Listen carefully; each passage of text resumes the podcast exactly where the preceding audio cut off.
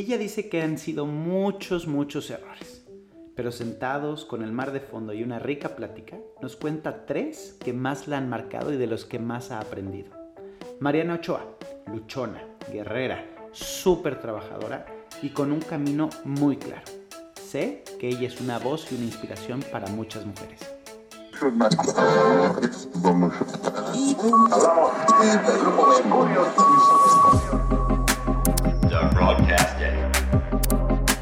Mejor error con Dani.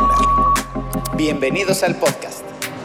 Y qué emoción que ya tenía muchas ganas de tener la oportunidad de platicar contigo, de tenerte sentada a mi lado, de compartir contigo este podcast, que bueno, pues es una... Eh, ¿Cómo lo digo? Es, es, Eres una conejilla de indias, vamos a ponerlo de esa forma. Que aunque ya llevamos varios, ya llevamos 12, 13, la verdad es que es difícil el, acostumbrarte y el, y el, agarrar experiencia en este tipo de conversaciones, por decirlo de cierta forma. Y quiero darles a todos la bienvenida a Mariana, Mariana Ochoa. Hola. la verdad es que tenemos una historia increíble de hace muchos, muchos años. Nos conocemos desde chavitos, lo podemos decir de esa forma. Y siempre hemos compartido, eh, tenido la oportunidad de compartir lo que es el escenario, de compartir carreras, eh, compartir colonia. Colonia, exactamente. código postal. Código postal. Eh, la verdad es que aunque ha sido, eh, han sido carreras separadas, hemos estado en, este medio pues, ya muchísimos años y, ha sido una experiencia increíble. Te admiro mucho con una familia divina y una guerrera, no puedo decirlo de otra forma. Así es que bienvenida a mi mejor error. Muchas gracias, Dani. Ya sabes que el cariño es recíproco, no es lo mismo platicar con, con alguien a quien no conoces o, que ves lejano y solo has tenido la oportunidad de decir este, buenos días o con permiso, sí, sí, sí. a con alguien eh, con quien has tenido experiencias eh, cercanas, em, muchos años de alejamiento también, ¿no? Cuando se paró Mercurio, tú te fuiste a vivir a otro país, eh, y luego reencontrarnos y ver que tus valores no han cambiado, ver la hermosa familia que has hecho, ver... Es que son tantos años y de repente volteo y, tienes un hijo de 17 años. a esa edad nos conocimos. Se va con la carrera ya. Ya, ya. A esa edad nos conocimos. Ya, no les voy a decir cuántos años tengo, ya lo saben. Exacto, no te eches de cabeza. No, pero la verdad es que sí es increíble, como bien lo dices, ¿no? nos, nos, los caminos a veces se separan, a veces se juntan, no lo entiendes por qué. Hoy estamos viviendo una etapa increíble, deliciosa, en un momento completamente diferente al que vivimos en esas épocas, con una madurez y con, y con un cariño, con un cariño muy profundo. Y creo que eso está padrísimo. Y esa es la idea de estas conversaciones, ¿no? Que se transmita, pues, pues eso, esta plática. Definitivamente la edad trae madurez, porque en su momento eh, los OV7 lo hemos platicado como mucho, porque tuvimos un rompimiento en el 2003, ¿no? Y en el 2010 como que ya nos empezábamos a extrañar y decíamos, ¿y qué pasa si nos aventamos? Y regresamos para hacer 15 conciertos juntos, ¿eh? Dijimos, pero vamos a hacerlo bien.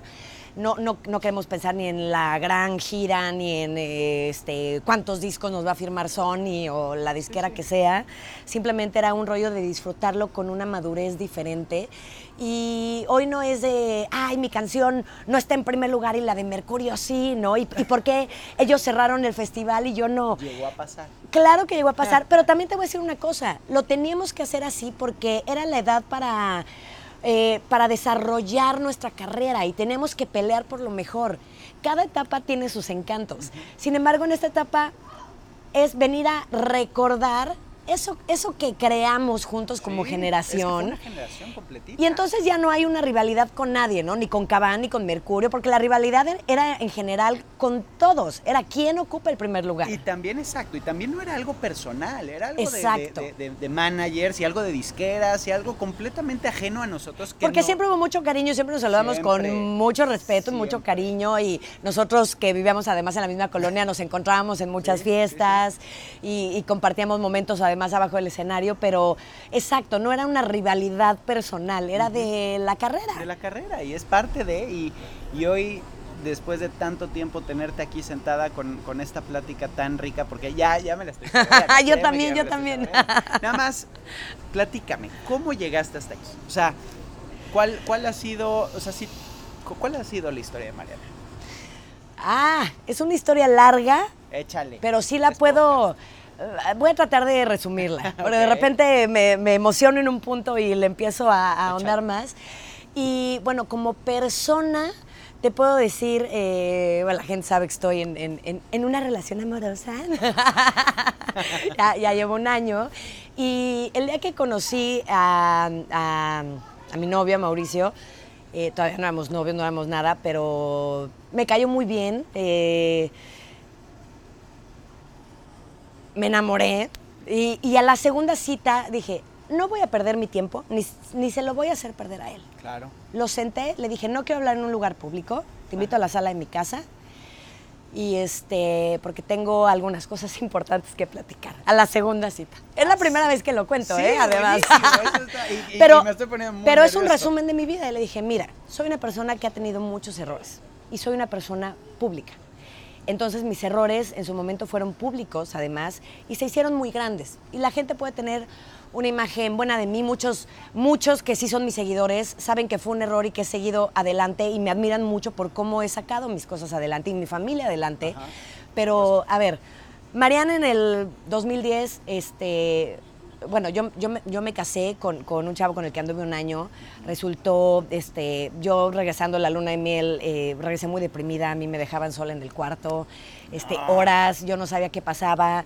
Eh, esto además, como que yo nunca fui de platicar. A mí, en mi casa, mi mamá es muy platicadora, pero como que No mi, personalidad, no, sí, sí, pero como que, o sea, nunca lograban sacarme nada. Siempre fui muy hermética. Así era mi papá. Y también creo que te lo, te, te lo crea desde chiquito el medio artístico, ¿no? Donde tienes que ser de una forma, aunque te estés comiendo por dentro y aunque estés triste y aunque tienes que salir y, y sonreír. Y, y creo que es un build up, por decirlo de cierta forma, que nos ponemos nosotros de, de- de nuestra forma de ser, de aparentar. Sí, sí, pero también las familias de antes, las familias tradicionales, o sea, tal vez de la edad de, de- mis papás, eh, o sea, eran muy de, si hay problemas, que nadie se entere, aquí no pasa nada, o sea, también viene de una cuestión Familiar, familiar, ¿no? Y aunque en la casa tienes la oportunidad de platicar todo, te respetan si no lo quieres platicar. Ajá. Y yo, yo no aprendí a platicar mis problemas. Entonces, este, regreso de la luna de miel, eh, además peleada con mi familia porque no querían que me Casara. casara con, con- con este chavo. Y eh, llega una fiesta de Erika y yo, ¿cómo no voy a la fiesta de Erika? Oye, eh, eres mi esposo, ¿cómo no me vas a acompañar? No, pues te acompaño y a la hora así de ya me dio flojera, ya me voy, te dejo ahí. Me quedé yo con mis compañeros, pero yo esta- regresé deprimida, traía jet lag, literal, tenía día y medio de haber llegado de Asia. De tu luna de miel, Ajá. imagínate. Este, me, me puse una guarapeta, o sea, literal, si me tomé 15 shots, fueron pocos. O sea, 7 de tequila, 7 de mezcal, 7. Según yo, iba a agarrar mi coche para regresarme a mi casa porque iba manejando. No. Todavía no existía Uber. 2010. O sea, cómo ha cambiado también la tecnología, y La tecnología de cómo. ayudar a los borrachos. De nueve años para acá, sí, se nos ha facilitado la vida en muchas cosas, eh, hasta pedir el súper a tu casa, que antes no existía. Pero bueno, salió Ari de milagro y me dijo, no vas a manejar así. Fue, estacionó mi coche y este, me dijo, te, te, te mando en un taxi. Y salió otra persona, no está de más mencionar de quién o de dónde, un conocido. Este, como estás bien, no sé qué, y yo no sé en qué momento, um, a mí nunca me había dado un blackout.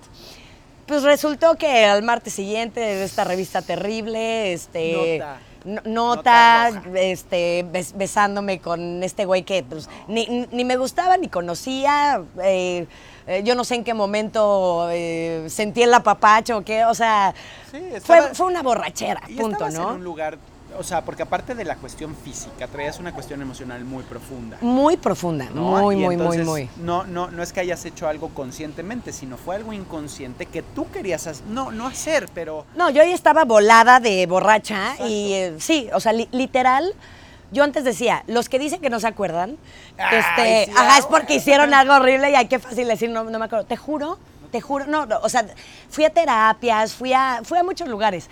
Aprendí que esa desconexión del cerebro sí existe, o sea, Claro sí es existe, real. ese Así es día, que no se sientan ese día la viví, este, y nunca me había pasado. Y me pasó públicamente regresando de una luna de miel.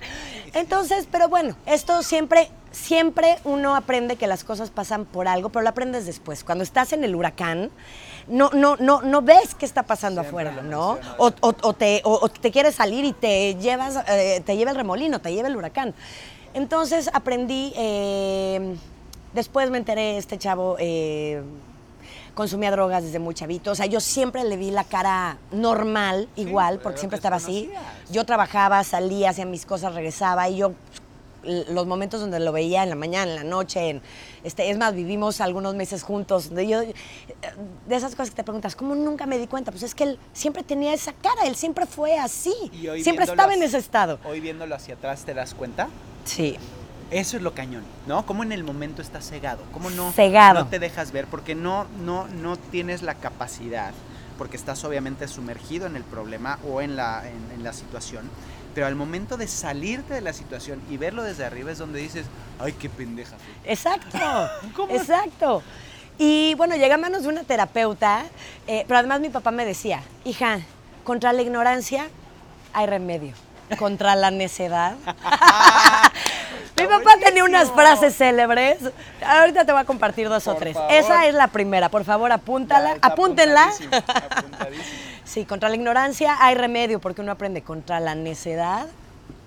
Ni qué Eh, hacer, mi Ni qué hacer, está ciego.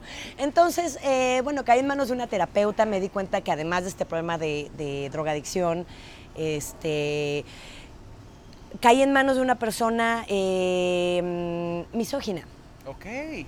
Eso es algo que tampoco nunca he platicado. Y qué bueno que lo comentas porque la, la- la- la intención de este lugar, y obviamente nos podemos ir tan profundo como tú quieras, y, y lo comentamos al principio. No, y, es- pero- y esto, este punto lo voy a profundizar porque lo- lo- a veces lo utilizamos como un insulto. No es un insulto, Exacto. es una enfermedad psiquiátrica tratada con pastillas.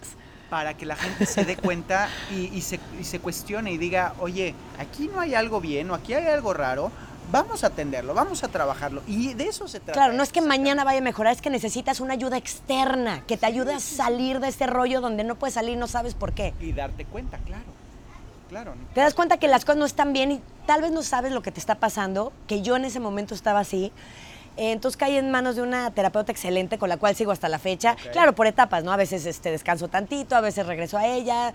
Eh, en la vida uno siempre va evolucionando y siempre te vas to- eh, topando con problemas, con errores, con crecimientos. Y, y siempre es importante consultarlo con alguien profesional, Externo. cuando externo, sobre todo cuando tus emociones se desgastan, se exaltan, te crean ansiedad, no duermes, o sea... Oye, tienes coaches de, de- de- de- del banquero, ¿no? De, lana, tienes coaches de- de- del trabajo, tienes coaches de absolutamente todo. Y la persona, tera- el terapeuta, la persona que te ayuda en la cuestión psicológica, lo ves muy mal, ¿no? Estás loco. Estás loco. Y creo que Ajá. está muy mal puesto. Porque sí necesitamos ayuda, sí no podemos nosotros solos con la cantidad de información y con la cantidad de sentimientos y emociones que se genera a través de, de las vivencias. Creo que sí es súper necesario una persona que esté a tu lado ayudándote y, y, y coachándote. Y sobre todo porque a veces caemos en manos de gente controladora y que a veces hasta dentro de la misma familia, ¿eh? Y no te das cuenta. Obvio. Obvio. Pero bueno, es- eh, eh, de eso ya te contaré más adelante.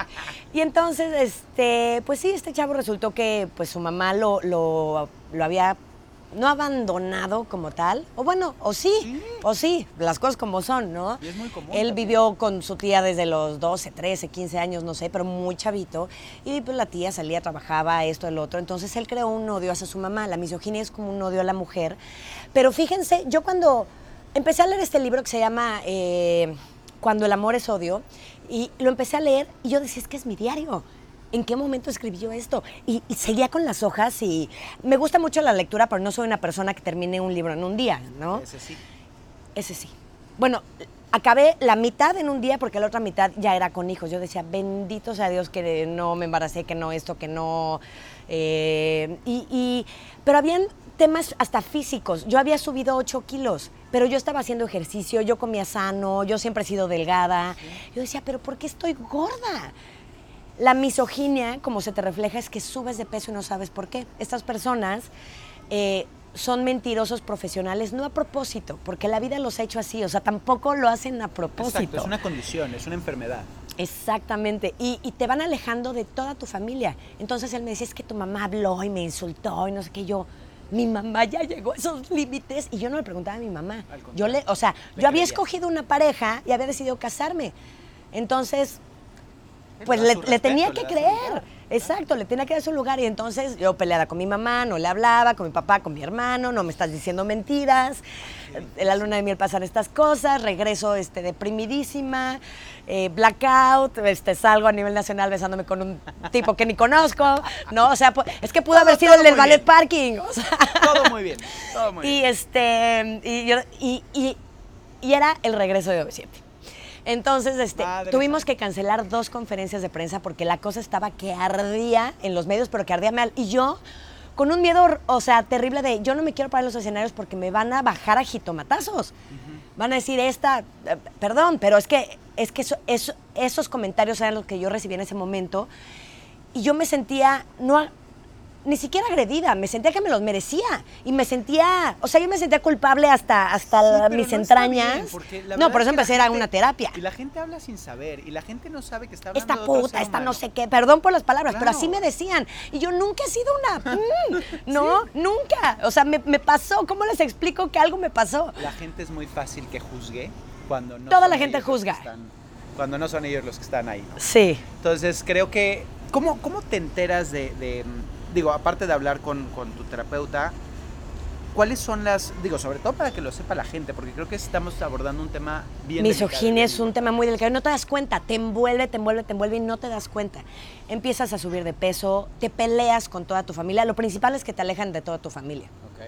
Y, este, y te tratan como si fueras una princesa, pero en realidad tienen un odio hacia la mujer. Entonces te alejan de todo lo que amas, de tu familia, de tus amigos. Este, luego tú empiezas a subir de peso como una consecuencia extraña que...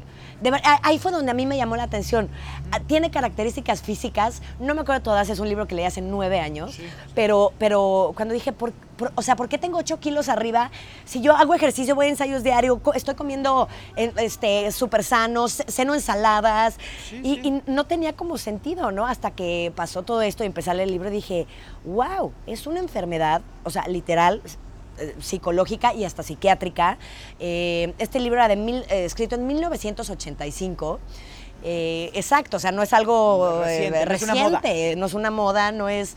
Está perfectamente estudiada esta enfermedad, cuando es necesario hasta es medicada, pero pues sí, las, las mujeres que caemos en esta condición, pues no nos damos cuenta hasta que normalmente es muy tarde. Y ahora dime una cosa, digo, porque esto lo vamos a tener que ir haciendo por bloques, pero en base a esta experiencia, ¿cuál es tu recomendación? Tráigame una joven.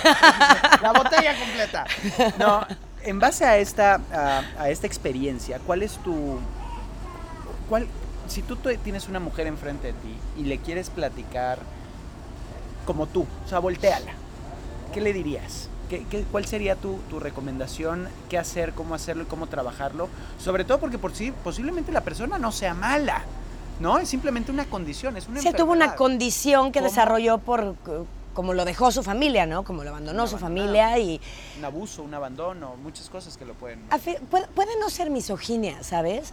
Pero lo que sí le diría a cualquier chava de 18 años o de 40 es, si tu pareja te deja botada en una fiesta, es un signo de que no quieres estar con esa pareja. Ah, yo así de... ah, ¡Ah! ¿Qué hago? ¿Qué hago? Corro. ¿Sabes cuál es la prisa de este cuate de irse? ¿Cuál? Ir con un dealer. Ah. Tenía un problema de, de Claro. drogadicción. Además de, o sea, él tenía varios problemas, ¿no? Sí, sí, sí, sí, era un Pero de monerías. a final de cuentas sí, o sea, cuando, cuando aprendes a ser pareja es, estás en las buenas y en las malas.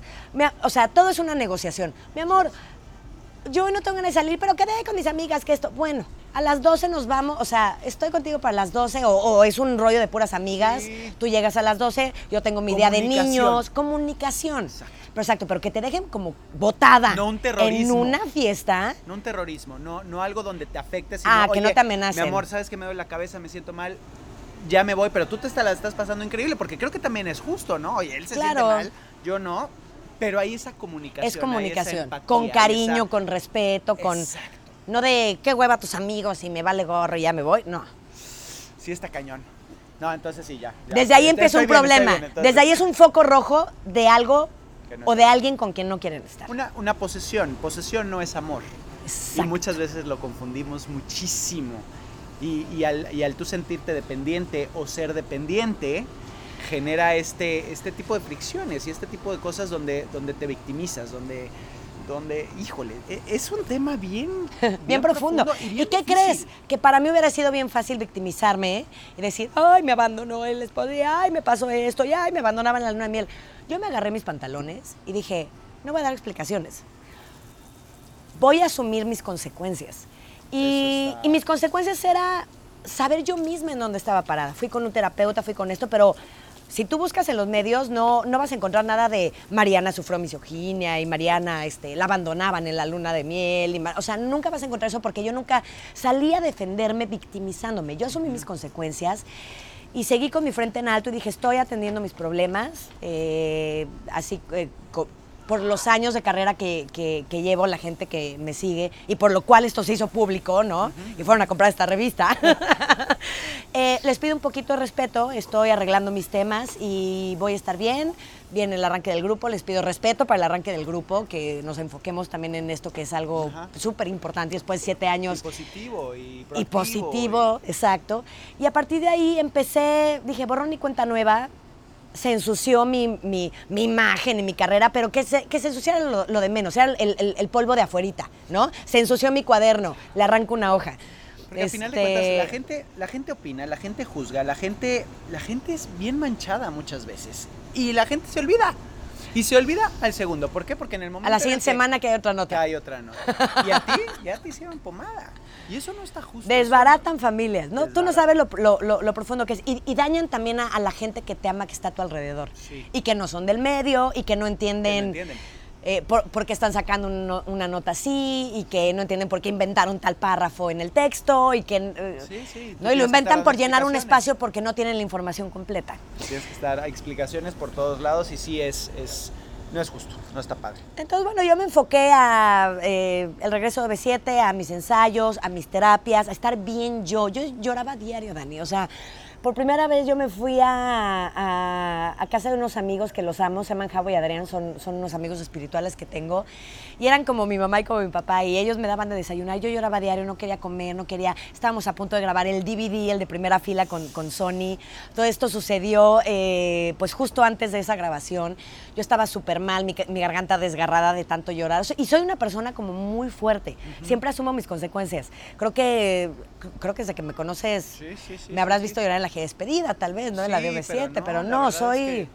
eres, eres entrona y, y, aparte, eso es lo bueno, porque aparte eres directa, y eres, y eres de frente y vas. Ahora, en base a, a, esto que, Ese fue el primero, ¿eh? he tenido varios. Sí, y, no es por, por, no oírlo, sino al contrario, por ir desmenuzando de cómo, digo, porque esto a final de cuentas es mi mejor error, ¿no? cómo la vida te va poniendo por estas circunstancias o estas situaciones para que seas lo que hoy eres. Exacto. Hoy viéndolo hacia atrás, teniendo la oportunidad de ver ese, ese, ese capítulo, porque no, no es que sea bueno o malo, es la intención que tú le des. Claro. ¿No? Lo que, lo que, lo, que te, te, adhiere a eso. Sino, viéndolo de esta forma, ¿lo habrías hecho diferente? ¿Crees que haciéndolo diferente sería distinto hoy? No, yo creo mucho en las diosidencias. Eh, yo necesitaba un frentazo de ese tamaño para cambiar un poco mi personalidad. Yo una persona controladora, impositiva. Yo llegaba con los OV7, por ejemplo, este, decía, por decirte, el ingeniero de audio lo hizo muy mal, este, lo corro y no me importa. Oye, Mariana, pero vamos a platicar con él, dale chance, tres. No, lo hizo mal y llegó tarde y que se vaya el diablo, ¿no? Y, y, todos me aguantaban. o sea, los amo mucho, por algo somos hermanos de vida, pero cuando me empecé al llegar a estas terapias me empecé a dar cuenta de todos los defectos de personalidad que yo tenía. Yo decía, Dios mío, tengo cara de buena, pero soy un monstruo. No, no, lo digas así. No, no, Y la verdad es que empecé a cambiar muchísimas cosas de mí, a concientizarlas, a pues saber el mundo como mi papá me decía, más allá de la nariz. Siempre hay que ver más allá de la nariz, pero es muy difícil, Dani. Es muy difícil ver más allá de tu nariz. Sí, sí. Hay una frase increíble que es, es tan difícil ver lo que tan cerca está. Sí. que, que- que muchas veces te tienes que dar esos frentazos y creo que es tocar fondo y cada quien lo tocará a su forma. A su manera. Pero eso es lo que te hace crecer, eso es lo que te hace romper, eso es lo que te hace irte al siguiente nivel. Vete, vete hoy, ya sabes qué no quieres. Exacto. Entonces- sé dónde no quiero estar, con qué tipo de personas no quiero estar. Y, y- y he aprendido que todo en la vida es eh, también una, una negociación, comunicación, no es una imposición. Porque cuando estamos chavitos uno dice, quiero las cosas así y así me las voy a encontrar y así no sé qué. Y, y entonces, en lugar de crear una relación, rompes ¿Sí? con una pareja, con un grupo, con hasta con tu familia. trabajo, con, o sea, todo en la vida es una negociación, es un ir y venir. ¿Por qué? Porque todos somos seres humanos y tú tienes tu forma de pensar y yo tengo la mía. No la entiendes, es tu problema. No la entiendo, es mi problema. Pero esa negociación y ese ir y venir es lo que hace la flexibilidad, ¿no? La, la, la- el, equilibrio. El equilibrio, el balance, a lo que te lleva a, a- a poder tener una buena relación, porque qué triste que estés en el grupo, corras al ingeniero de audio porque tuvo un error que se puede arreglar y no sabes las consecuencias que hay atrás. No, en general hay cosas, eh, digo, y eso me pasaba de más chavita, ¿no? No piensas Claro. que tiene una familia, que Exacto. esto, que no sé qué, que... Y es solo como cuando quieres todo perfecto y todo, cada quien tiene sus defectos de carácter, ¿no? El mío también era mucho la perfección y el no sé qué y... Y perfecto en base a ti. ah, No, exacto, eh, a, mi idea del mundo. Ajá. A ver, platícame otro. Necesitamos oír otro, por favor. Bueno, este... A ver, déjame saco mi ya libro. déjame, saco, Ah, exacto, mi pergamino. Ca- capítulo 358.933. Ah, este está No, no, no, no ha sido tan, no ha sido tantos. Tres, tres. Te voy a contar los tres más importantes. El segundo, este, bueno, muy me- definidos, muy bien. Tú Sí, los tengo bien, muy mujer. definidos. Bien. porque han sido momentos que me han cambiado muchísimo como ser humano y que me han marcado este, hacia otro momento de mi vida, hacia una nueva etapa. El segundo fue pues cuando me, me casé con el papá de mis hijos, me convertí en mamá. Y, y bueno, yo, que, yo quería refugiarme eh, en una familia, ya tenía 35 años, eh, tuve a mis hijos que están eh, hermosísimos, pero igual y no éramos la pareja perfecta, ¿no? Ahora, no existe la pareja perfecta. No existe, eso Y es verdad. Sí creo, sí digo, te tocó por algo y tuvieron dos hijos por algo. Dios sabe por qué hace las cosas. Pero creo que sí debería de haber una prueba de compatibilidad. Sí, antes de que firmes un papel. ¿No? Puta, a ver, vamos a ver si sí o no, güey, porque está, está perro. Está grueso, sí. eh, y son tantas cosas, desde la personalidad, la comunicación, el cómo reaccionas a un, a un problema. Siempre que hay un problema es o, o- o truenas o, o te fortaleces, ¿no? Y hay muchas cosas que, que, te- que truenan amistades, que truenan este, a una pareja.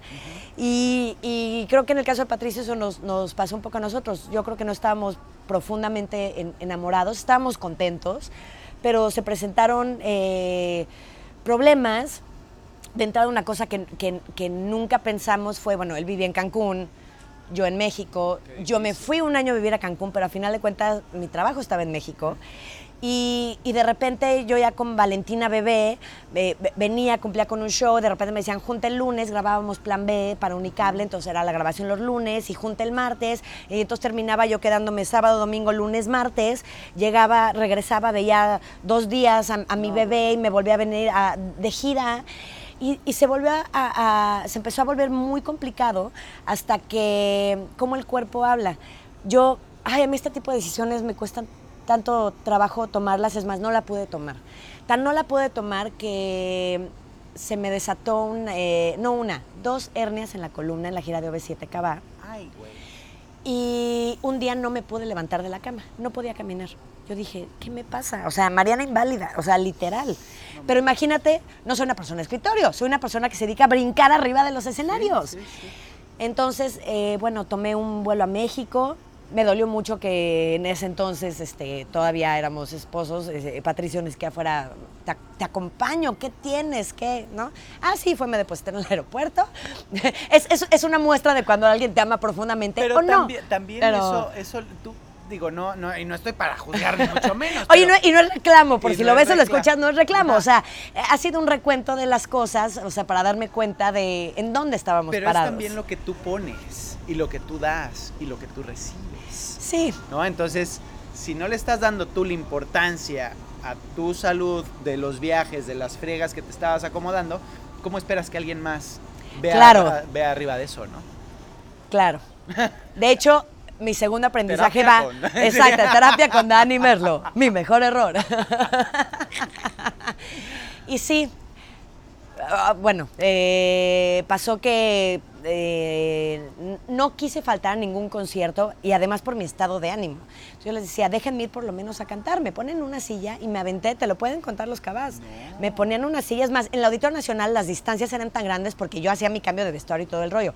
Me ponían silla de ruedas para llevarme hasta el camerino de cambios rápidos. No. O sea, no porque necesita la silla de ruedas, pero yo, o sea, tenía que caminar así, agarrada de alguien, casi, casi con bastón, pasito pasito. Apenas me podía levantar después de un mes de terapias y de medicinas y de estudios. Este, horrible, Dani, horrible, horrible, horrible. Pero yo traía cargando Qué tercos Algo- somos. algo que no me diciendo, correspondía. Tu cuerpo te está diciendo, la vida te está diciendo, hey, volteame a ver, "Ey, no, vamos a inyectarnos, vamos a, a- a- a- a tranquilizar el dolor. No, maestra, lo tienes que trabajar. lo tienes que trabajar. Y hasta que no lo trabajes no se te quita. Y mira, Y entonces, bueno, pues aprendí que si no te amas a ti mismo, uf, nadie te va a amar.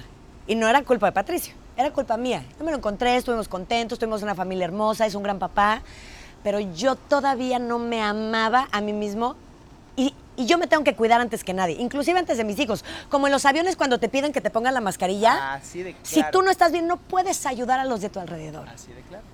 Así de claro. Entonces, Ese, ese- ese ¡zas! está, ese está fuerte, ese está... no, estuvo muy fuerte. Porque aparte no... Yo viví por segunda vez un abandono de hogar. He, he pasado por momentos, y, y lo he trabajado mucho y todo, pero pues sí, son cosas que, que duelen y que tienes que decir, ¿qué estoy haciendo mal? Híjoles, es que... ¿Qué lo estoy puedo haciendo mal? Pero ¿quién abandonó el hogar primero? Wow. ¿No? O sea, viene... Sí, viene- por enfermedad y no conscientemente y esto, pero me por tuve que, ir a tratarme, claro. No, pero- Tienes pero razón, de- ¿eh? Desde ese, desde ese punto Tienes de razón. ponerte... Y déjate, déjate el, el- el físico, no es un lugar físico el hogar. Como ahorita lo dices, si tú no te amas a ti, entonces estás abandonando el lugar. Entonces, ¿cómo esperas que alguien lo llene? Nadie va a tener Nadie. la capacidad para llenar ese espacio de amor. Nadie. Nadie. Entonces, sí, sí está bien, perro, porque le ponemos a la gente una responsabilidad tan grande. Exacto, el peso de yo voy a estar bien si tú me amas. Si tú me si tú me paseas, si tú me das una mensualidad, si tú me... No es cierto. No, es así. Primero eres Te tienes que realizar, te tienes que amar, te tienes realizarte puede ser estar en tu casa pintando cerámica o cuidando a tus hijos o chambeando. Cada quien digas. tiene una realización diferente, pero te tienes que amar primero a ti mismo para que alguien te pueda amar. Gran, gran, gran punto. Creo que llevamos de dos, dos, eh, porque de verdad te lo digo, es, es algo muy profundo y es algo que, que la gente tiene que saber porque lo escuchan, sí lo saben, pero no lo, no lo ejecutan. Es que nadie está en los zapatos del otro. Hasta que no te pasa algo no lo aprendes. Muy cierto. Pero bueno, dicen, si ves las barbas de tu vecino cortar, pon las tuyas a remojar. Uno puede hacer una listita de qué estoy haciendo bien, con qué estoy incómodo en mi vida. Sí, deberías de hacer un libro de dichos y frases. Estaría buenísimo. Por lo menos ¿Verdad que sí? un, un post cada semana de dichos y frases de Mariana. Tan increíble. Te morirías de la risa. Los Ya OV7 saben algunas porque luego, luego sí saco unas ideas que... Por, a- por algo te voy a compartir una que está muy graciosa, la verdad. Por al- está, y fíjense, o sea, el punto de comparación, estábamos armando el organigrama de la oficina, eh, justo cuando nos separamos de Julis en el 2000, y en eso este, les digo, es muy fácil, es como el organigrama de Dios. Y todos, ¿eh? Yo, pues sí está, Dios, los santos, los, ¿no?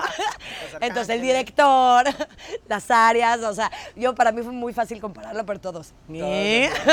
No, no, ok, no, pero bueno, sí. Cucú. Mándanos tu reporte. ¿No? Así. Sí tengo unas frases, unas muy buenas y unas que, que te mueres de la risa. Y está padre, porque a final de cuentas creo que también eh, a través de los dichos y a través de las frases entiendes y comprendes muchas cosas. ¿No? O sea, como que... Es sabiduría popular. Exacto.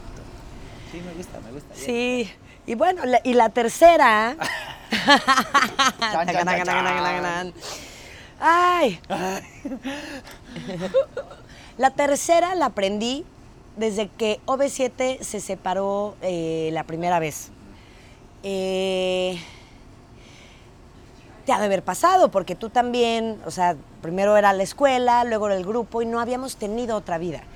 Entonces de repente alguien levanta la mano y dice, yo quiero conocer otras cosas, ¿no? Bueno, Kalima tiene un ofrecimiento de un disco, Oscar dice, yo no tengo nada, pero pues yo estoy, eh, tengo un bebé, quiero disfrutarlo. Y yo decía, ¿y con qué le vas a dar de comer, no? pero es verdad que no teníamos nada, nada, nada de tiempo, o sea, era demasiado trabajo y trabajo y trabajo en ese momento. Este... Lidia dijo, no, pues yo, o sea, no, no, no, no tengo un proyecto en firme, pero Quiero o sea, ta- también quiero, quiero conocer otras cosas, ¿no? Y, y- y yo estaba como súper frustrada porque venía la grabación de un disco en inglés. Ya habíamos hecho varios demos, estábamos en tratos con Sony de Nueva York. Y, y yo decía, ¿cómo, cómo pueden tirar esta oportunidad a la Esta basura? máquina. No, esta máquina. Pero cuando no estás feliz por dentro, tienes que dejar fluir las cosas. Tenía una maestra de derecho que yo odiaba, odiaba, odiaba, pero tenía una frase muy buena. ¿Dónde empieza mi derecho y dónde termina el tuyo? Cuando eres parte de un grupo es, pues sí, o sea, si yo ya no estoy contenta en el grupo y ya todo es perfección y, ens- y ensayo, ensayo, ensayo y cero tiempo en tu casa y dices, quiero respirar, ¿no? y las. ¿En dónde termina tu derecho y empieza el mío? Entonces, eh, pues algunos, claro que tenían derecho a querer vivir y disfrutar y aprender cosas diferentes y ponerle un alto a la máquina, este, pero yo también tenía derecho a, A quererla seguir. a quererla seguir, ¿no? Pues nomás que no, no íbamos a hacer OV3. Bueno, ahorita somos OV4. OV4. Y a veces OV3. Exacto. Güeri, por cierto, el baby de la güera está hermoso. Le Ay, mandamos un sí, beso. la güera linda. Y este. Y aprendí que. a- a- yo creo que a partir de ahí aprendí que los sueños de cada persona tienen que cumplirse. Y a veces es muy frustrante. Porque se llevan los tuyos de, de- de- de calle. No, no, esta es la más difícil de expresar para mí. Eh, no siempre tus sueños tienen que ver con los de al lado. Inclusive en las parejas pasa. Uf. Todo ¿no? Y a veces no es el amor, a veces no es todo, a veces son los sueños.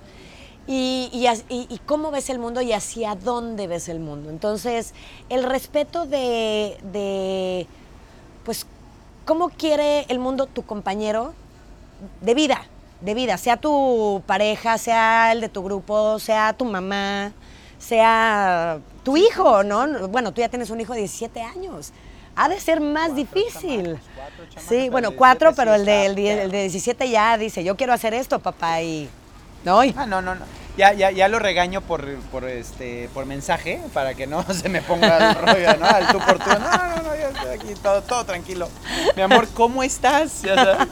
No, digo, hay que, hay que, hay que crecer también porque ya no puedes imponer, ya no, ya no es.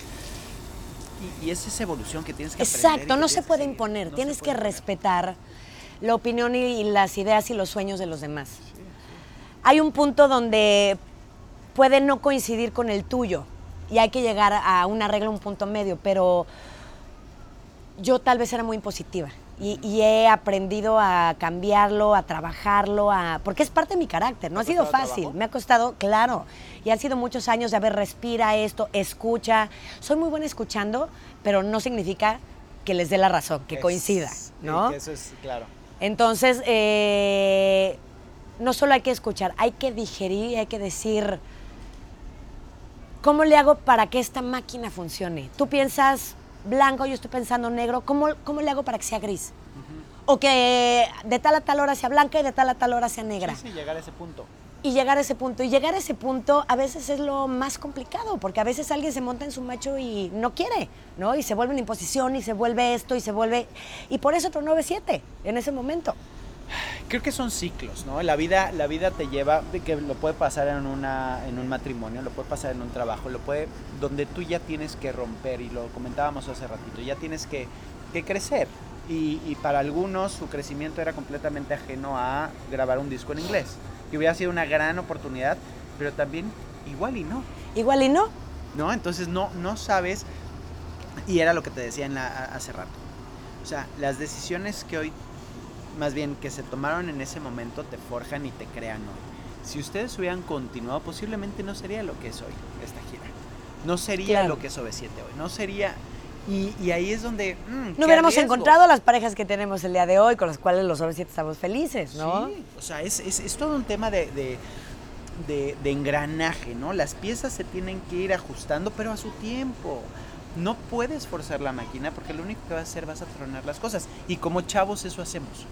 Como chavos queremos vivir al máximo, queremos ya ir al siguiente paso, que ahorita tienes la novia, bueno, pues ya quiero que sea la esposa, y ya quiero tener el hijo, y ya quiero tener eh, que, que se gradúe, y ya quiero...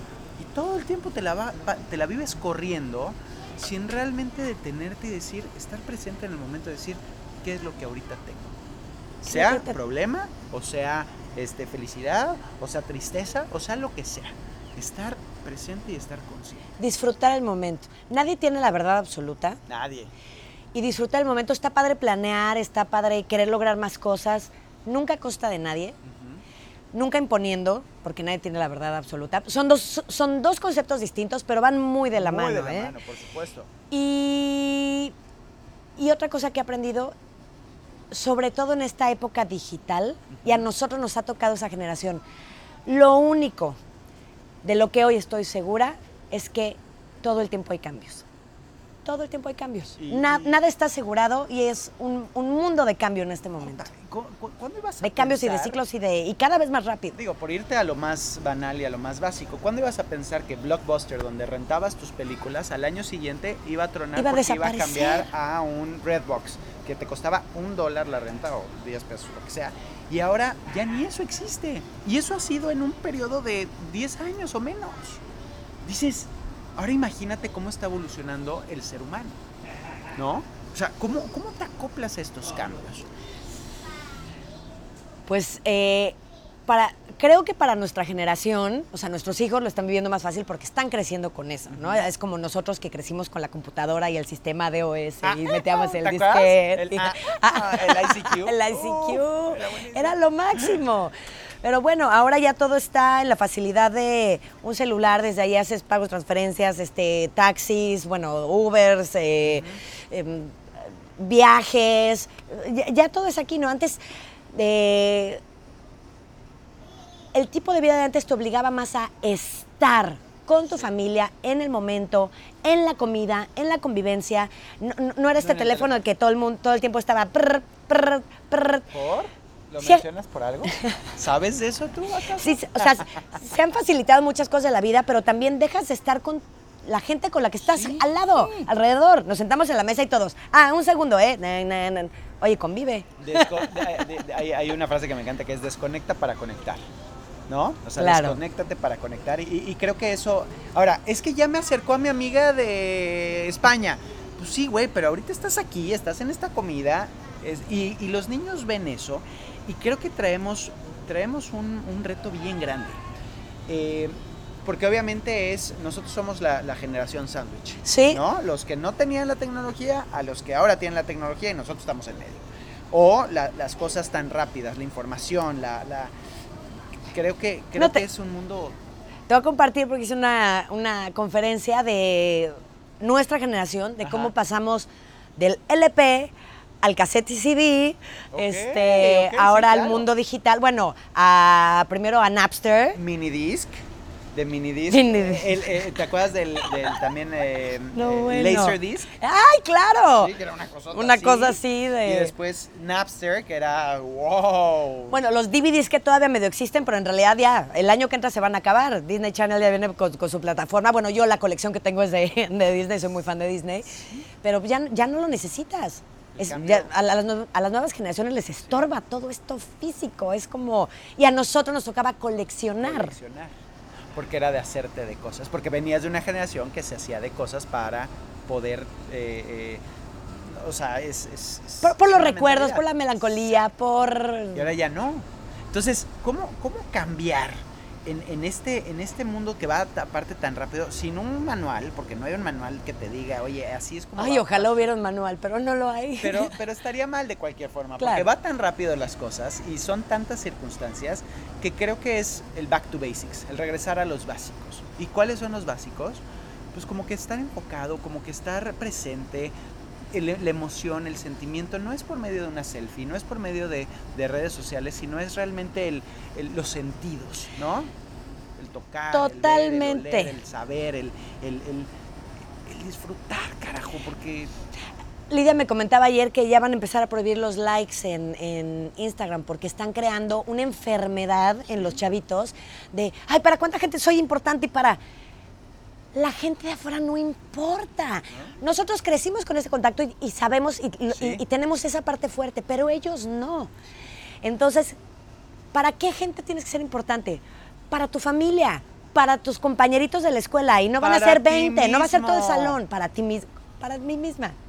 Y eso lo decías hace rato. Exacto. Para ti misma antes que nadie. Ese es, ese es el punto, eh, el, punto crucial y el punto básico, que hasta que tú no te valores, hasta que tú no te ames a ti como un ser humano, como un ser independiente, como un ser individual en un contexto global y en una, en una sociedad y lo que le quieras llamar, lo que hagas, dale madres. Oye, y dime quién sube a su Instagram, la verdad, así de Mariana en el baño, ¿no? Haciendo del baño. O, llorando. Ajá, Mariana llorando así con los ojos de...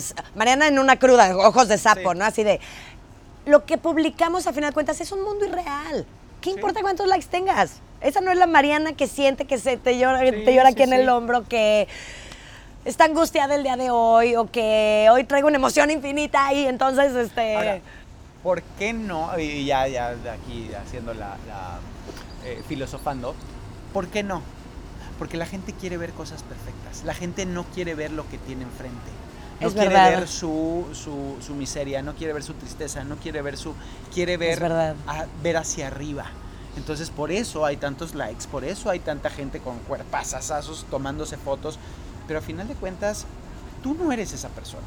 Y eso es lo que tienes que entender. Tú no eres esa persona, tú no estás en esos zapatos, tú no sabes quién es esa persona realmente. Entonces, vamos empezando por ser nosotros y amarnos a nosotros mismos y ya después ya viene todo lo demás. Exacto, creo que con la plática de hoy sí me quedo, es amémonos a nosotros mismos, date tu lugar siempre, tu tiempo. Yo como mamá, bueno, tú también lo has de vivir como papá, de repente es este, ay, vengo de gira y entonces quiero disfrutar a mis hijos y entonces, y de repente digo, necesito una mañana para mí, para mí, para quedarme en la cama o para leer en mi cama o para no bañarme como si fuera mi domingo. Es que nosotros trabajamos sábado y domingo, que es cuando la gente descansa. Entonces de repente digo, el, el, lunes yo sé que la escuela y tengo que ir a firmar, me vale gorro, necesito una mañana para mí. Mariana, Mariana es importante. Sí, eh, y, eso es, y el otro punto también muy importante que, mencionabas, que es el primer punto de, las tres cosas que comentaste, el, vivimos relaciones y vivimos cosas complejas, difíciles, nada más estate alerta, estate atenta, y, lo platicábamos también, la, posesión no es amor. Eh, y hay ciertas cosas y ciertos focos rojos donde tienes que estar alerta y tienes que estar para, para valorarte como ser humano, tanto a hombre como mujer, ¿eh? Claro. Eso no, no hace la diferencia. Y el tercer punto, que era, a ver, a ver, ¿te ve? Eh, pues que nadie tiene la verdad absoluta. No puedes ser una persona impositiva, ni con tu pareja, ni con tu familia. Y todo tiene que ser, no controlar, exacto, todo tiene que ser una negociación. Aprende a negociar, aprende a escuchar, aprende a ceder. Ceder es dificilísimo, pero si uno no cede, ¿qué vamos a esperar del otro? Tenemos que empezar por nosotros. Exactamente. y, sí. Y, eh, o sea, la verdad es que creo que podemos estar aquí las horas. Horas, no, bueno, a ti y a mí nos van a dar. Porque aparte de que no nos para la boca, punto número uno. Punto número dos es, eh, estamos muy en el mismo canal y, creo que a final de cuentas, y, lo he comentado en todos los podcasts anteriores, nosotros hoy, yo soy un puente de, de ti hacia, hacia el público de alguna forma, de tu historia hacia la gente. Entonces, tenemos un compromiso bien grande. Y ese compromiso creo que es quitar la, la, la, idea de cosas negativas. Sí existen, sí hay una política buena o mala, sí hay una religión buena o mala, sí hay, sí existe todo eso, está perfecto. Pero en este espacio te vas a sentir cómodo. En este espacio vas a escuchar cosas positivas y cosas que te alcen, cosas que, que te hagan ser mejor, porque al final de cuentas de eso se trata. Y ese ejemplo de que la vida no es perfecta. todos los seres humanos tenemos errores, todos tenemos malos momentos, todos tenemos días también de imposición y de no negociar. Ay, no, hoy, hoy quiero tener la razón, punto, ¿no? Entonces también, o sea, aprender a leer a la gente un poquito y darle su lugar y su espacio. Ok, no, hoy saber saber entender, ¿no? Hoy no es un buen día, ¿no? Tal vez para platicar este tema con tal persona, ¿no? Y me encanta. Y, y creo que, que has te has abierto de una manera increíble, lo cual te lo agradezco infinitamente. Eh, ha fluido como tiene que ser. Creo que estas conversaciones y estas pláticas no serían em, si, si, las tratas de imponer, como ahorita platicábamos. Claro. Y, y, para mí es un orgullo, es un placer, es, eh, es una admiración el compartir escenario contigo. Ya nos quedan pocos. Igualmente, ya nos quedan poquitos. En el, en el, hermoso puerto de Veracruz. De Veracruz, nos vamos a ir a comer con todos. Sí, ya, vamos a comer. Y esto se acabó. Ay, Dani, muchas gracias. Te quiero mucho. Gracias. Te admiro mucho. ¿Sabes qué me gusta mucho de ti? De repente, de repente no hacemos dinámicas eh, hasta entre amigos. Un día llegó alguien a entrevistarnos, alguien que nos conoce además y como que nos tocó mucho. ¿Cuáles son las dos cosas que más admiras de de, en ese momento era de Lidia y de Erika, ¿no? De Ajá. tus compañeras de OV7. De repente dices, ¿por, ¿por, qué no empiezo la mañana diciéndote las dos cosas por, por, las que me haces feliz, por las que eres mi amigo, por las que yo solo te voy a decir que gracias por darte el tiempo. Eh, sé que para tu familia ha sido eh, complicado tal vez tenerte lejos de casa después de, de tanto tiempo, pero tú lo tienes muy claro. Desde hace muchos años tu familia es tu familia y los momentos importantes no los cambias por cinco pesos más. ¿No? Por, por, un escenario más.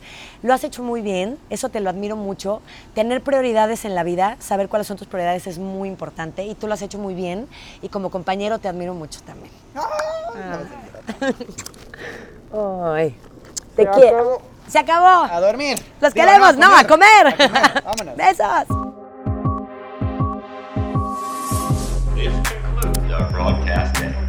No te pierdas el siguiente podcast. Esto se acabó. Muchísimas gracias por escuchar mi mejor error. Les pido que lo compartan, le pongan likes, se suscriban y nos den sus comentarios porque son sumamente importantes para nosotros. Nos vemos a la próxima.